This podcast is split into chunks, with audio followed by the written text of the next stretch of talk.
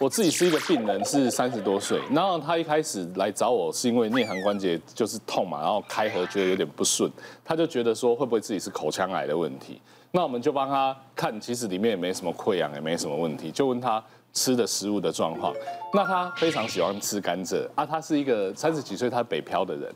那因为他家本身就是出种甘蔗，种甘蔗，所以他每次只要很想家乡的时候，他就会去买甘蔗，然后在那边啃。但是问题是，他。呃，特别思念的时候，那几天连续啃的时候，他颞颌关节就会整个发炎起来。那那时候就会变成连，甚至到发炎到很夸张的时候，他只能吃一些软质的东西。你就要咬它比较硬的一些饭什么，他就会真的没办法去好好的开合。那我们帮他照 X 光也发现他的这个关节其实都有点变，呃，变得增厚的这种情形。那所以其实喜欢吃硬的东西的时候，除了牙齿的问题要注意，对于颞颌关节真的也是要做适度的保护啦。因为那时候我们跟他开一些消炎药。甚至到最后让他去做一些简单的复健动作，然后并且呢，甚甚至说，如果说你真的很想家的时候，可不可以不要再用再吃甘蔗这个方式？不然的话，长此以往，他才三十几岁，更后面的这关节会真的会整个坏掉。他可以改甘蔗汁啊。其实我去看牙医。常常就会发现，就是我的牙齿比较耗损的情况下，是因为会磨牙。晚上，嗯，那个医师也常常会提醒说，哎，你的这个磨牙问题一定要带一个这个固牙器，晚上睡觉的时候，因为珐琅质其实已经磨得差不多了。有几次是咬硬的东西，就是牙神经露出来的时候，就是整个那个痛是痛到，就是我整个人就是马上就要就医，一定要找到牙医去把它补起来。那另外就是我自己。从小刷牙就是很用力，所以我的牙龈常常都会有一些已经有一点萎缩的状况。那这时候医生就是说，你的牙刷要用到很好的，比如说电动牙刷，然后也会教我重新就是刷牙不要那么用力。这些教了之后呢，当然就是你平常就要去照顾你的牙龈，所以他会建议我就是用一些护龈系列的这个牙膏配方会比较好一点。所以我后来就去找了，那当然就是有这个最新出品的这个润泽牙膏，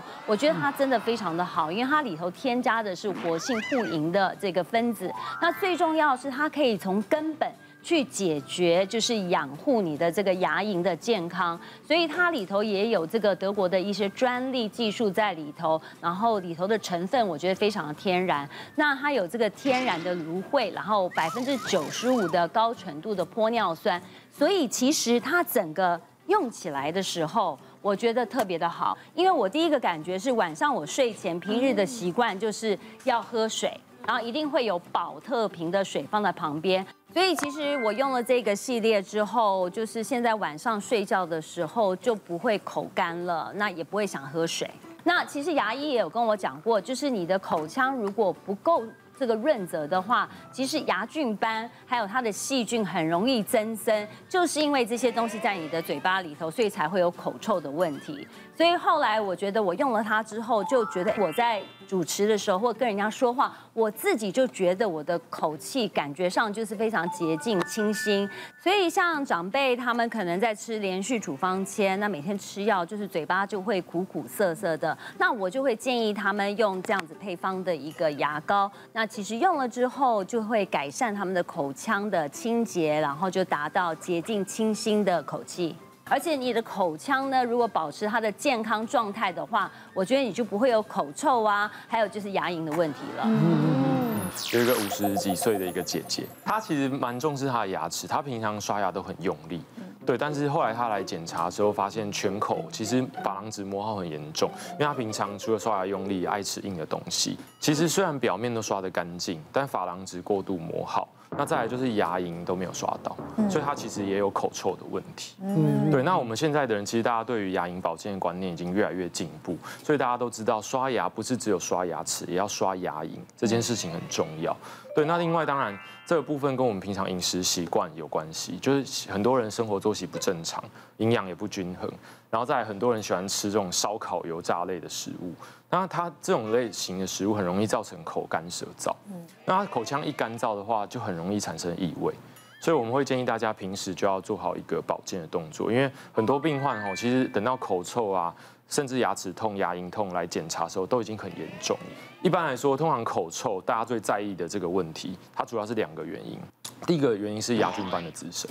嗯，就没有清洁干净嘛。第二个部分就是口腔的干燥，对，因为口水我们唾液的分泌很重要，唾液分泌一旦下降，就很容易产生异味。对，所以像我们平常在牙膏的选择上就很重要，我会建议可以选像刚刚有提到的活性护龈分子，对，因为它。这个是有临床实证的，它可以减少百分之七十的牙龈出血发生几率，然后也可以减少二点五倍的牙菌斑堆积。是，对，然后再来它里面还有刚提到有一个成分，天然的芦荟，还有玻尿酸，它可以帮助我们口腔保持湿润。所以你唾液这个分泌都正常，口腔湿润，你自然就不会有口臭。口气清新的话，你跟别人互动也就不用担心。它除了有这个护龈系列，我另外就是在白天的时候就会搭配像他们的蜂胶啊，还有它的抗敏系列，因为牙齿就是特敏感嘛，所以就是你可能吃冰的啊，或者是比较甜的、酸的东西，真的你如果没有用它的话，你就会觉得。突然间有那个酸的感觉。那另外呢，其实我自己觉得还不错的，就是因为主持人真的要。注重自己的口气，尤其吃了大蒜啊这些所谓的葱姜，你一定要就是要要保持这样子的一个好的礼貌习惯，然后也是保持自己的口腔的健康，就是漱口水。因为其实像润泽的配方，它晚上我会用这个漱口水，我觉得它真的很棒，因为它里头的整个这个漱口水漱着的感觉，它有点这厚厚的，有一点像这个液态的果冻。那我觉得在漱的时候，它真的有深入到我的牙缝，因为其实。我有用牙线棒，但是因为我的牙缝其实有很多是很紧密的，那所以牙线其实在清理的时候没有办法很干净，牙刷也刷不到，所以这个时候呢就要用漱口水去来加强它的一个清洁跟保健。我白天的时候其实就会用到我们的随身包，那这个随身包就是其实不只是在早晚要这个刷牙漱口，其实你每一次用餐完就要去漱口。我们再看看，好。接下来，男生睡觉手就是习惯放在重要部位上，有有看过吗？有人请举牌，怎么会没看过？真的？没有看过，而且我告诉你，对，你几圈呢？我跟你讲，我我我还不是看到说实话，他隔着裤子放在外面，我还看过那种伸进去的。有有有，干嘛？安全感东西，就跟你闻那个贝贝一样。这个我真的不懂。可是一直到有一次，就是因为我就。有看过，就是那个手真的放进去，然后就放一个晚上。我想说，可能是痒还是什么，进去抓一下这样。没有，他是放一个晚上，保暖。他睡得好甜哦。他怕你偷走。因为你喜欢他。然后我真的忍无可忍，我就想说奇怪，为什么就是他常常看他手伸进去放一个晚上，他睡得好香甜。然后隔天早上起来，我真的忍不了，我就问他，我说你到底是什么习惯？为什么一定要手放在裤子里面这样睡觉？嗯，他就说。这跟你每天晚上上大体有关吗？我说什么意思？他说你睡觉都会这样子，就是被子要裹在头上，对不对？他说你双手就会放在胸前，然后他说你的脚怎么会打直，然后把那个棉被整个包在身上。他说你不是大体吗？他说我也被你吓死啊！他我说他就是一个习惯，就是一个安全感。经经过你旁边，人想问说家属都看过了。我我以前睡觉也会这样子，就是。哦，对呀，这样睡，这么凸起，不知道就手，而且是这样子。你确定是放你自己的吗？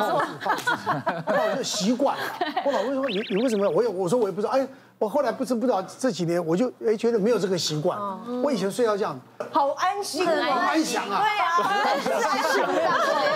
这可能是压住你这边胸口，就就是有种安心的感觉，对不对？